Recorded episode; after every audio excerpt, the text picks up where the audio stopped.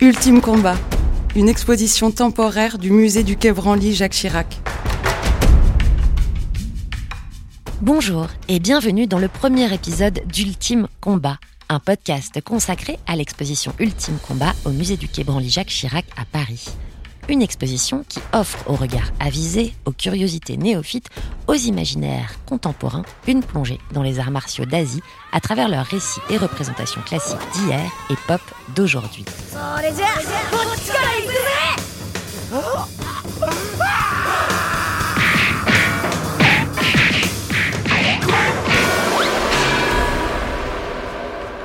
Les références cinématographiques, graphiques, légendaires qui y sont proposées sont autant de portes d'entrée connues ou inconnues vers des cultures et des mondes pluriels, riches, singuliers et interconnectés à la fois. Philosophie et Bruce Lee, manga et spiritualité, anime et thérapeutique ancestrale, société d'initiés et développement personnel accessible, robots futuristes et mythologie fondatrice. L'histoire des disciplines martiales et leurs représentations fictionnelles rejoignent l'histoire des pays et des sociétés qui les ont vues naître et évoluer.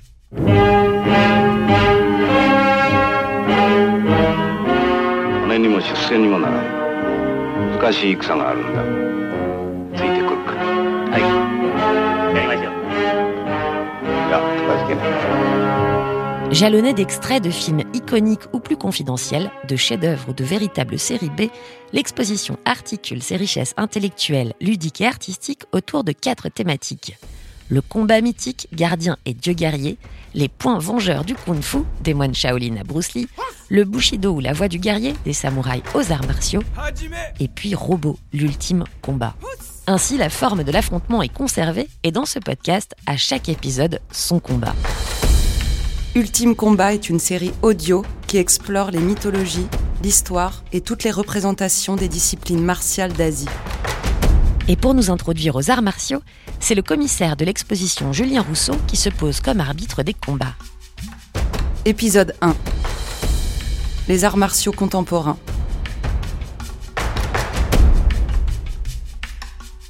Ronin contre Yakuza.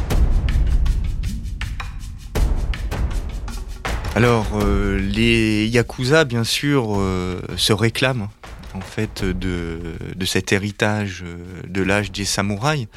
Donc les Yakuza, c'est la mafia hein, japonaise et qui va revendiquer hein, ces valeurs héritées du Bushido, qui est beaucoup reconstruit à une époque assez, récente et qui fait suite hein, donc à cet âge des Ronins au moment où donc les samouraïs ont été déchargés en fait des guerres féodales où le Japon est pacifié. Donc euh, petit à petit, euh, ces samouraïs vont euh, aussi créer hein, des écoles d'arts martiaux. Et c'est aussi à cette époque que certains samouraïs sans seigneur, sans guerre, finalement vont aussi monnayer leurs services, devenir en quelque sorte des mercenaires et s'approcher de ce que deviendront plus tard les yakuza.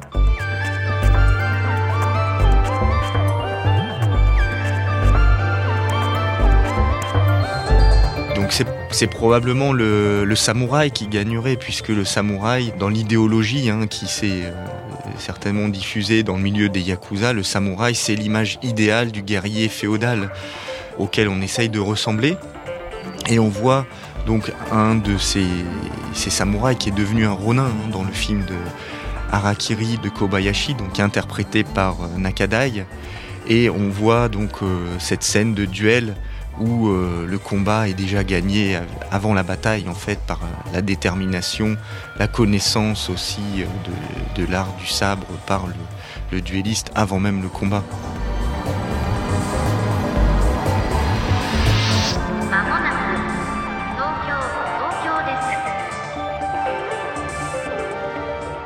Donc, quel que soit l'art martial et la culture dont il est issu, euh, il s'inscrit dans un ordre social et politique dont on trouve des échos dans les représentations, jusque dans les représentations contemporaines. Certaines de ces places ou relations au pouvoir sont plus familières que d'autres, ou nous apparaissent plus familières que d'autres, et font office un peu de repère, comme celle notamment du samouraï au Japon, qui s'est pourtant considérablement modifié au cours des époques on convient donc de commencer avec vous, euh, Julien Rousseau, par revenir sur cette relation au samouraï aux différents pouvoirs successifs et l'évolution de sa place sociale. Oui, bien sûr, les arts martiaux s'inscrivent dans des contextes euh, historiques, euh, politiques, euh, culturels bien sûr, euh, qui sont locaux hein, et particuliers. Donc chaque école martiale euh, sa propre histoire et son propre euh, contexte euh, politico-religieux, voilà, on pourrait dire. L'histoire des arts martiaux japonais, bien sûr, étroitement liée à l'histoire de l'époque féodale et aux techniques euh, de combat, qu'elles soient avec ou sans armes, de ces guerriers de l'époque féodale qu'on appelait des samouraïs et qui étaient des soldats au service de, de seigneurs locaux. Donc à l'époque où le Japon, pendant presque de- dix siècles, hein, euh, jusqu'à euh, l'époque Edo, au XVIIe siècle, le Japon a été marqué par des, des guerres euh, féodales, pendant lesquelles donc des seigneurs locaux, donc on appelait les daimyo, euh, ont rivalisé euh, à travers leurs armées.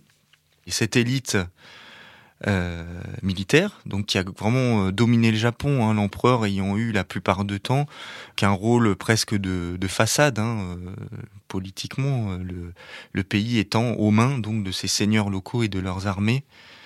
Et donc cette élite militaire a progressivement joué un rôle politique, a eu des fonctions administratives, a dû aussi maîtriser une culture lettrée, euh, inspirée aussi du confucianisme euh, chinois, des textes, et elle a aussi patronné des arts religieux, et elle a créé en fait toute cette culture euh, martiale qu'elle a intégrée donc à la fois au, que ce soit au bouddhisme zen, les élites militaires à la fin de l'époque féodale ont aussi beaucoup contribué à l'essor des arts de la cérémonie du thé, donc à une esthétique aussi particulière. Y a donc toute une culture samouraï en fait, et s'est beaucoup aussi recréée, qui a été beaucoup idéalisée euh, plus récemment à l'époque Edo, précisément où ces anciennes élites militaires se sont éloignées du champ de bataille tout simplement parce que euh, les techniques euh, de guerre avaient changé. Donc on a utilisé les armes à poudre à partir du XVIe siècle. Et donc c'est à ce moment-là que, que ce soit l'arc ou euh, le sabre sont devenus des arts martiaux beaucoup plus théoriques, hein, qui ont commencé à être enseignés, d'ailleurs à se théoriser, à être euh, et à s'assortir aussi d'une dimension beaucoup plus euh, philosophique. Hein, du moment où elles ne servaient plus spécifiquement à la guerre, elles sont devenues vraiment des disciplines qu'on a commencé à enseigner, qui sont devenues petit à petit ce qu'on appellera plus tard les les, les donc euh, les, les arts martiaux contemporains. Mais on est passé aussi d'une élite militaire à la figure très particulière du Ronin, dont se réclament d'ailleurs les Yakuza. Donc on est, parti- on est Oui. parti d'une élite militaire respectable, respectée, Mhm. à un statut et un personnage qui arrive au hors-la-loi, Oui. voire au bandit. Les, les Ronins, historiquement, ont existé hein, avant euh, l'époque Edo, mais c'est surtout euh, à cette époque, donc euh, avec la fin des guerres féodales, qu'ils apparaissent hein, vraiment. Puisque euh, ce qui va se passer à l'époque Edo, c'est que c'est à cette époque vraiment que l'élite des samouraïs devient une classe sociale hein, euh, de statut héréditaire et que les samouraïs donc touchent une rente, hein, ils- mais en même temps ils n'ont plus de guerre à faire, donc ils vont se tourner euh, vers parfois les études, vers aussi le- l'enseignement. hein. Ils vont monter des écoles d'arts martiaux. Et euh, donc, euh, il faut pas penser que euh, tout de suite, à l'époque Edo, les samouraïs sont déclassés et qu'ils deviennent des hors-la-loi parce qu'il n'y a plus de guerre à faire. Il va se maintenir cette élite, mais qui va être totalement détachée en fait de cette fonction militaire. Donc, ça va produire plusieurs choses à la fois. Ça va conduire ces anciens guerriers à euh, se tourner vers des activités euh, beaucoup plus intellectuelles et à aussi euh, beaucoup idéaliser leur statut et leur image en fait hein, de guerrier à l'époque féodale. Et c'est beaucoup à cette époque que va se, se théoriser en fait le bushido, hein, donc la voie du guerrier. Et en même temps, euh, oui, vont aussi euh, apparaître ces, ces ronins, donc ces guerriers euh, qui vont être euh, donc sans maître, sans clan à défendre et qui vont se tourner aussi, euh, vont devenir un petit peu comme des mercenaires hein, qui vont euh, chercher à monnayer leurs services. Et puis plus tard, les yakuza donc se réclameront en fait hein, de passer euh, et de cette culture samouraï médiévale et des ronins. Alors, au-delà hein, de la figure euh, du hors-la-loi, qui est typique pour le coup du yakuza, de l'illégalité, ce passage, ou plutôt ce va-et-vient d'ailleurs, d'une élite à une figure populaire, voire déclassée, ou l'inverse, c'est un point commun qu'on retrouve euh, dans pratiquement tous les arts martiaux présentés dans l'exposition Ultime Combat au Quai Branly. Comment est-ce que ce mouvement existe d'une façon ou d'une autre dans chacune des disciplines et des coctures associées avec quelques exemples? On ne va pas rentrer bien sûr dans toute l'histoire de chacun des arts martiaux, mais comment est-ce qu'on se retrouve avec certains exemples de ce passage d'une élite qui est dans la légalité, qui a une place sociale importante, à quelque chose qui est plus dans l'ombre, plus déclassé, moins, euh, évident socialement parlant? C'est peut-être quelque chose d'assez fréquent, oui, que les arts martiaux euh, ont pu être liés à des milieux sociaux euh, spécifiques ou à des groupes spécifiques. Hein. On pense par exemple aux sociétés secrètes en Chine, comme le Lotus Blanc, hein, qui s'est formé depuis la période Song, hein, dès le XIIe siècle en Chine, ou même le temple Shaolin, euh, voilà, qui à partir de, de la fin de l'époque euh, Qing et à suite aux destructions euh, du temple, plus ou moins attestées historiquement, mais en tout cas, ces arts martiaux de, Shaolin se sont diffusés du milieu monastique vers le peuple. Hein. Voilà, c'est le mouvement qu'ont connu ces arts martiaux. Il y a eu aussi toutes ces écoles qui sont issues euh, et ces techniques qui sont issues donc euh, de techniques de guerre d'anciennes élites militaires, c'est le cas euh, des arts martiaux japonais, bien sûr, comme le, judo, par exemple, qui était fondé en, en 1882, créé en 1882 par Jigoro Kano, et qui s'est inspiré des anciennes techniques de combat à main nue de l'époque féodale, donc des jujutsu, et puis aussi euh, peut-être des arts martiaux indiens comme euh, par exemple le Kalari Payat euh, du Kerala, qui provient d'anciennes techniques de, de, guerre, donc des militaires, hein, de la caste des, des kshatriyas, et qui est aujourd'hui un sport qui est pratiqué, voilà, qui peut être pratiqué par tout le monde, mais qui est issu de ces anciennes techniques militaires. Et sans en être forcément issu des techniques militaires, par exemple, est-ce qu'on retrouve dans d'autres arts martiaux le principe du samouraï devenu Ronan? Est-ce que par exemple on retrouve, est-ce qu'on peut comparer ça? Est-ce que c'est juste, légitime de comparer ça, par exemple, au chevalier errant chez les, dans, le, dans la culture chinoise? Alors, les, les, chevaliers errants dans la culture euh, chinoise, dans la littérature hein, chinoise, c'est le cas par exemple euh, des justiciers euh, du roman Au bord de l'eau. Voilà, ce sont des figures de défenseurs du peuple.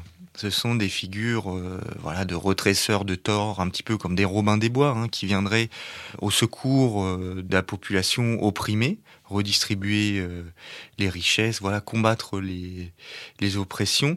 Hein, euh, et surtout à la fin de l'époque Qing, au 18e, au 19e siècle, toutes ces révoltes des taiping, des boxeurs, qui sont devenus aussi hein, des écoles martiales et qui étaient au départ des mouvements populaires, hein, des révoltes populaires, voilà, qui rassemblaient euh, des classes à la fois des classes pauvres, euh, des gens qui étaient appauvris, voilà, par la pression fiscale, aussi des minorités ethniques, et qui se sont rassemblés autour euh, donc euh, d'une idéologie politique, de la pratique d'arts martiaux et aussi parfois de croyances religieuses. Donc qui se sont rassemblés plus ou moins dans dans l'illégalité, puisqu'évidemment ces mouvements populaires qui étaient des mouvements potentiellement rebelles ont été vus comme une menace par le, pouvoir chinois aux différentes périodes. C'est pour ça en fait que l'art martial, je parle en général, n'est pas l'apanage du pouvoir. Elle n'est pas du côté du pouvoir. C'est pour ça qu'on retrouve des figures très différentes de pratique des arts martiaux. En revanche, elle est constamment du côté de la justice. Les origines, en fait, de, de ces écoles martiales sont très diverses. Euh, si on prend le simple exemple de la Chine, voilà, les arts martiaux sont liés à la fois, bien sûr, au domaine militaire, donc il ne faudrait pas opposer euh, une origine populaire à une origine euh, euh, militaire. Non, non, c'est pas. Les origines sont, sont différentes hein, et elles coexistent en fait. Hein. Donc, euh, bien sûr, les arts martiaux chinois ils puisent dans les connaissances militaires, dans des traités techniques de militaires, voilà, dans les techniques de guerre officielles. ils sont liés aussi aux, aux, arts du spectacle et aux spectacles qui étaient donnés et qui sont attestés déjà depuis presque 2000 ans hein, en Chine et qui étaient donnés principalement à ces élites euh, militaires des spectacles de combat, représentation du combat euh, théâtral. Ils sont liés aussi, bien sûr, à toutes ces révoltes, ces mouvements de rébellion populaire dont on parlait tout à l'heure. Ils sont liés aussi à des connaissances du corps et de la nature qu'on retrouve en particulier, mais pas seulement dans ce qu'on appelle les écoles internes, hein, dans le tai chi par exemple, qui a particulièrement euh, développé le lien entre arts martiaux et euh, médecine, hein, la médecine, les gymnastiques euh, thérapeutiques et cette recherche de, de force intérieure. Hein. Et ça, qui ne sont pas associés à une classe ou à une autre Pas du tout, non, non, ça fait partie de la culture chinoise, donc bien sûr, les arts martiaux chinois, s'inscrivent dans un contexte culturel et religieux beaucoup plus vaste comme on pourrait le dire, d'autres éléments de la culture euh, chinoise. Bien sûr, c'est pour ça qu'on fait aussi le parallèle euh, dans l'exposition avec la peinture, bien sûr, qui a euh, pas de lien particulier avec la pratique martiale, bien sûr, mais la pratique martiale peut se rejoindre avec euh, les arts sur euh, ce concept du chi, par exemple, d'énergie euh, vitale universelle, puisque ces deux pratiques, en fait, recherchent la connaissance et la maîtrise du chi de la même manière, bien qu'elles soient tout à fait différentes. Alors, euh, on, a, établi hein, cette coexistence plus que cette ambivalence des, types de classes pratiquant les arts martiaux. Il y a aussi, on la retrouve, vous êtes en train d'en parler à travers la peinture, on la retrouve aussi dans les narrations ou les représentations qui ont une coexistence des styles, parce qu'on va se retrouver avec du très sérieux, du très euh, du très euh, prestigieux, l'épopée, euh, la, peinture de paysage justement. Et puis de l'autre côté, on va se retrouver avec du, du comique, du presque burlesque, du, paillard, pardon, du picaresque, comme on le trouve dans Au bord de l'eau, qui est présenté dans l'exposition. Est-ce que vous pouvez déjà décrire ce que c'est que ce Au bord de l'eau?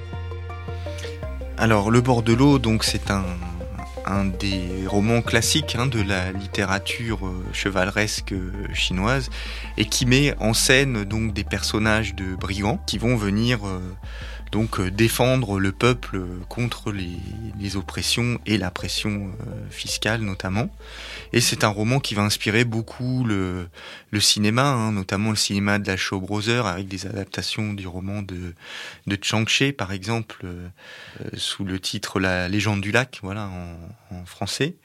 Voilà. Alors faut bien, enfin faudrait pas opposer hein, les, les différents registres bien sûr puisque les arts martiaux ils font partie de la culture, hein. ils font partie euh, que ce soit de la culture populaire ou d'une culture aussi parfois plus élitiste. Donc il faudrait pas euh, enfin, considérer qu'ils qu'ils soient cantonnés en fait dans, dans un seul euh, milieu. Hein. Les arts martiaux, vraiment, on le voit que ce soit au cinéma ou dans la littérature.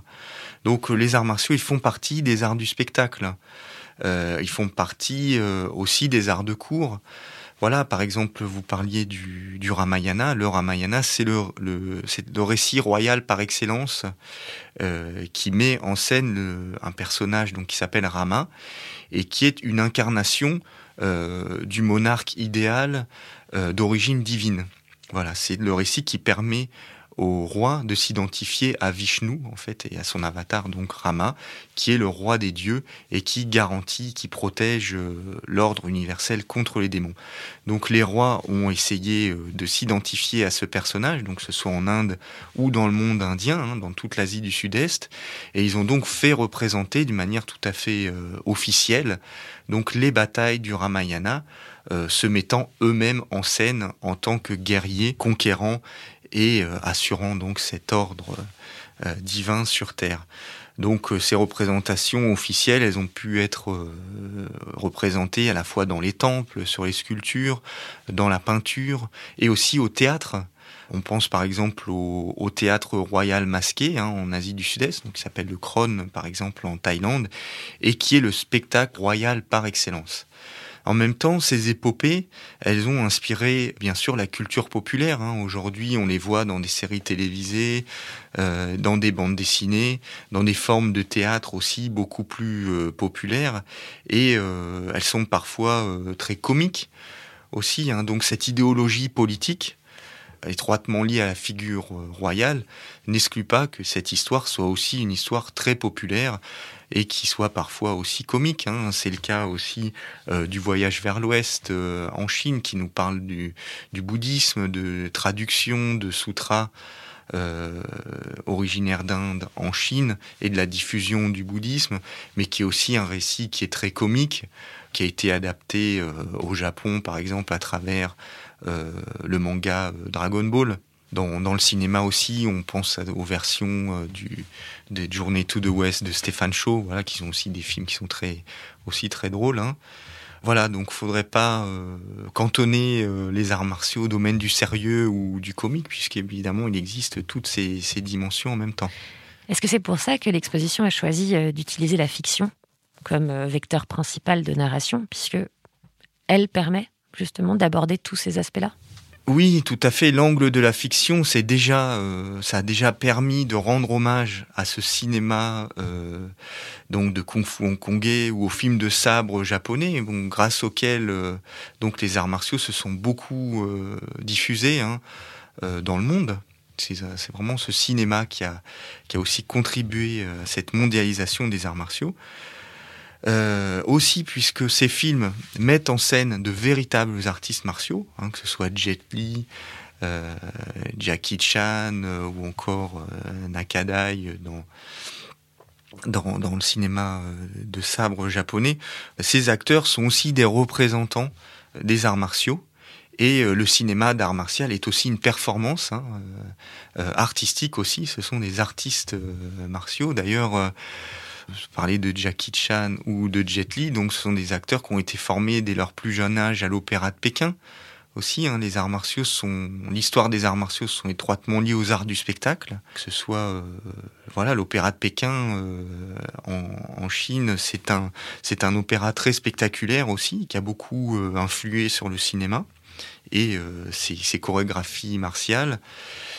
Aussi, on pourrait ajouter que le cinéma, du point de vue là plutôt narratif hein, des scénarios, a aussi beaucoup euh, réécrit cette mythologie contemporaine des arts martiaux, que ce soit euh, par exemple avec le thème euh, des Mandchous contre Shaolin, euh, des destructions du temple Shaolin par les dynasties Mandchou, euh, donc et du temple Shaolin qui devient une force rebelle donc à l'époque Qing à partir du XVIIe siècle après avoir été un allié de l'Empire, voilà, le cinéma va beaucoup réécrire cette histoire, en faire aussi euh, une image hein, du lien entre Hong Kong et euh, la Chine populaire. Euh, voilà, c'est tout ce lien avec l'histoire contemporaine aussi, hein, qui se réécrit à travers le cinéma. Et puis, d'ailleurs, ça après la sortie du film Shaolin Temple avec Jet Li, qui a connu un, un succès euh, particulier, que le temple Shaolin a rouvert ses portes.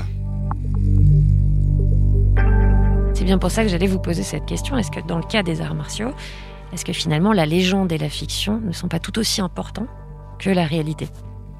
Oui, parce que même dans la pratique, d'ailleurs, il y a cette espèce de mystère qui reste. Jusqu'où peut-on aller avec le corps? Jusqu'où vont vraiment les pratiquants d'arts martiaux dans la maîtrise de leur corps, de leur esprit, de leur respiration?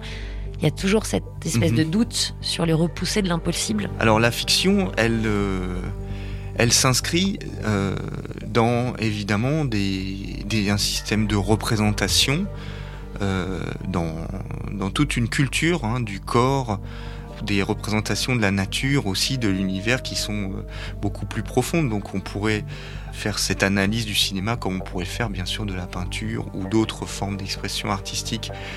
Donc ce qu'on a appelé dans l'exposition le kung-fu magique, hein, dans les films qui ont été euh, sélectionnés par euh, Stéphane Duménildo. Euh, donc c'est vraiment un lien avec cette peinture, notamment cette peinture taoïste qui représente des personnages d'immortels.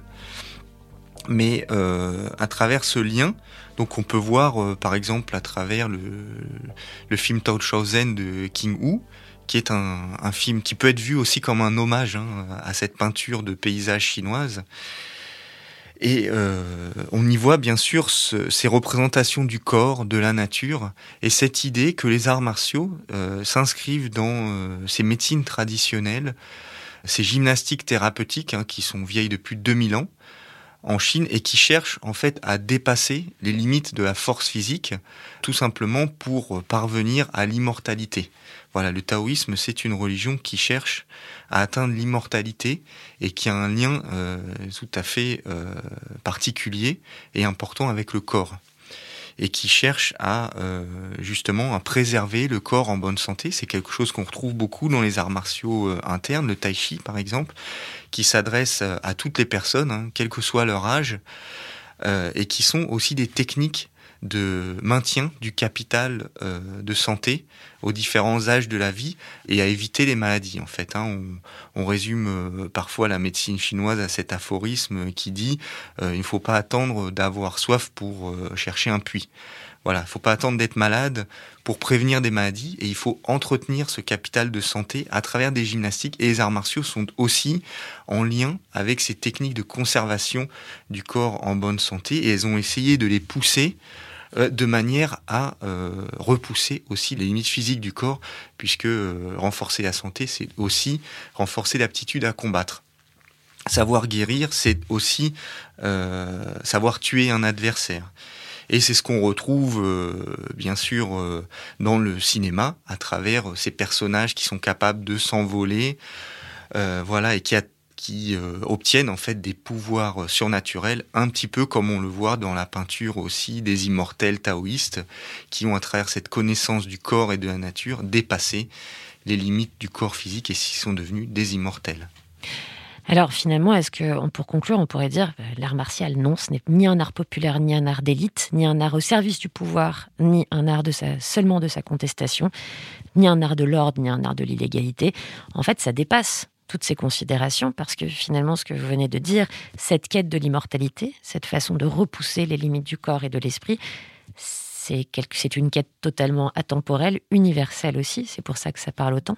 Oui, bien sûr. Les arts martiaux euh, sont à la fois oui, très universels, mais en même temps, ils se développent chacun dans des contextes très spécifiques, des cultures euh, locales spécifiques. Euh, mais bien sûr, euh, ils sont le fait de, personnes et de groupes aussi qui sont dans des voilà dans des contextes historiques bien particuliers et ils, ils ont donc construit un discours euh, que ce soit un discours euh, euh, du corps, de la personne, un discours politique aussi parfois, en fonction donc de ces différentes situations. Et donc, ce sont les pratiquants des arts martiaux qui ont fait de, ces techniques de combat des, des formes d'expression de leur propre culture, de leur propre vécu aussi, de leur propre personnalité. Euh, puisque aussi les arts martiaux sont aujourd'hui des formes de euh, des méthodes aussi de développement de la personne hein, dans toutes ces différentes dimensions, que ce soit psychologique, personnel, mais aussi du lien de la personne avec euh, dans ses relations sociales. Hein. Donc c'était tout l'objet aussi du judo hein, qui a été créé par Jigoro Kano dans les années 1880 et qui disait lui-même voilà le judo est un trésor puisqu'il permet à la fois à la personne de se renforcer physiquement et de trouver sa place dans la société, euh, de s'adapter aux différentes euh, situations et de permettre à la personne de réagir en fonction de ses propres capacités, de sa propre connaissance qu'elle a d'elle-même. Voilà, le judo, c'est littéralement la voie de la souplesse euh, et de l'adaptation. C'est aussi ça le, double euh, signification des arts martiaux, à la fois la personne dans ses dimensions physiques et morales. Donc euh, oui, les arts martiaux, ils parlent à la fois la, de, la personne, de son environnement social et de tout un contexte politique auquel les arts martiaux ont aussi donné un sens très différent, voilà, que ce soit en Chine, en Inde ou ailleurs dans, aux différentes périodes. Et au-delà de ces différences, est-ce qu'on peut dire que les arts martiaux transcendent toutes ces questions? Parce que c'est une sorte, nous on dirait en Occident, une recherche d'idéal. Mais est-ce qu'on peut, on peut dire que ça transcende les problèmes de classe de façon générale, en dehors des distinctions qu'ils ont chacun entre eux?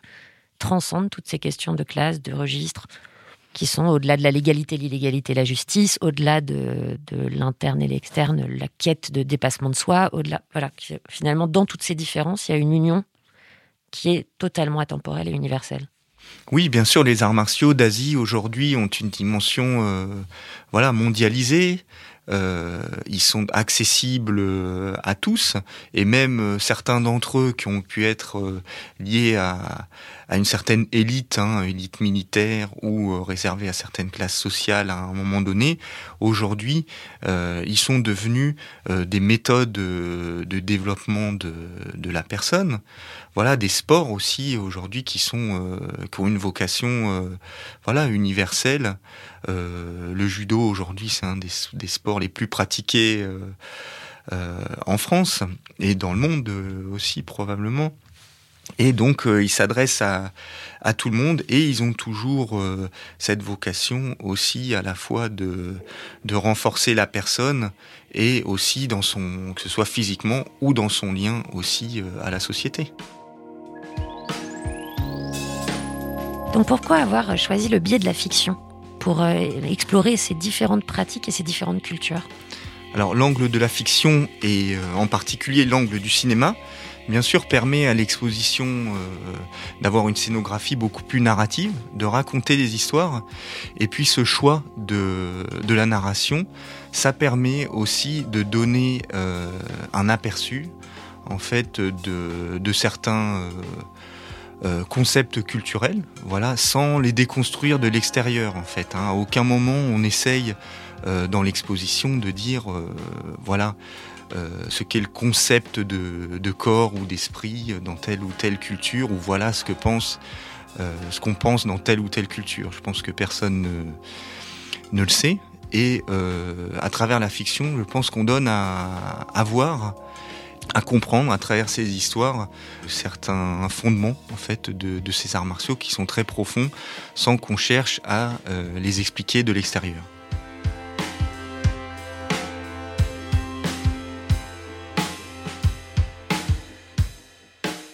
Merci Julien Rousseau. Nous voilà assouplis et prêts désormais à suivre dans les trois prochains épisodes les voix des guerriers réels comme imaginaires.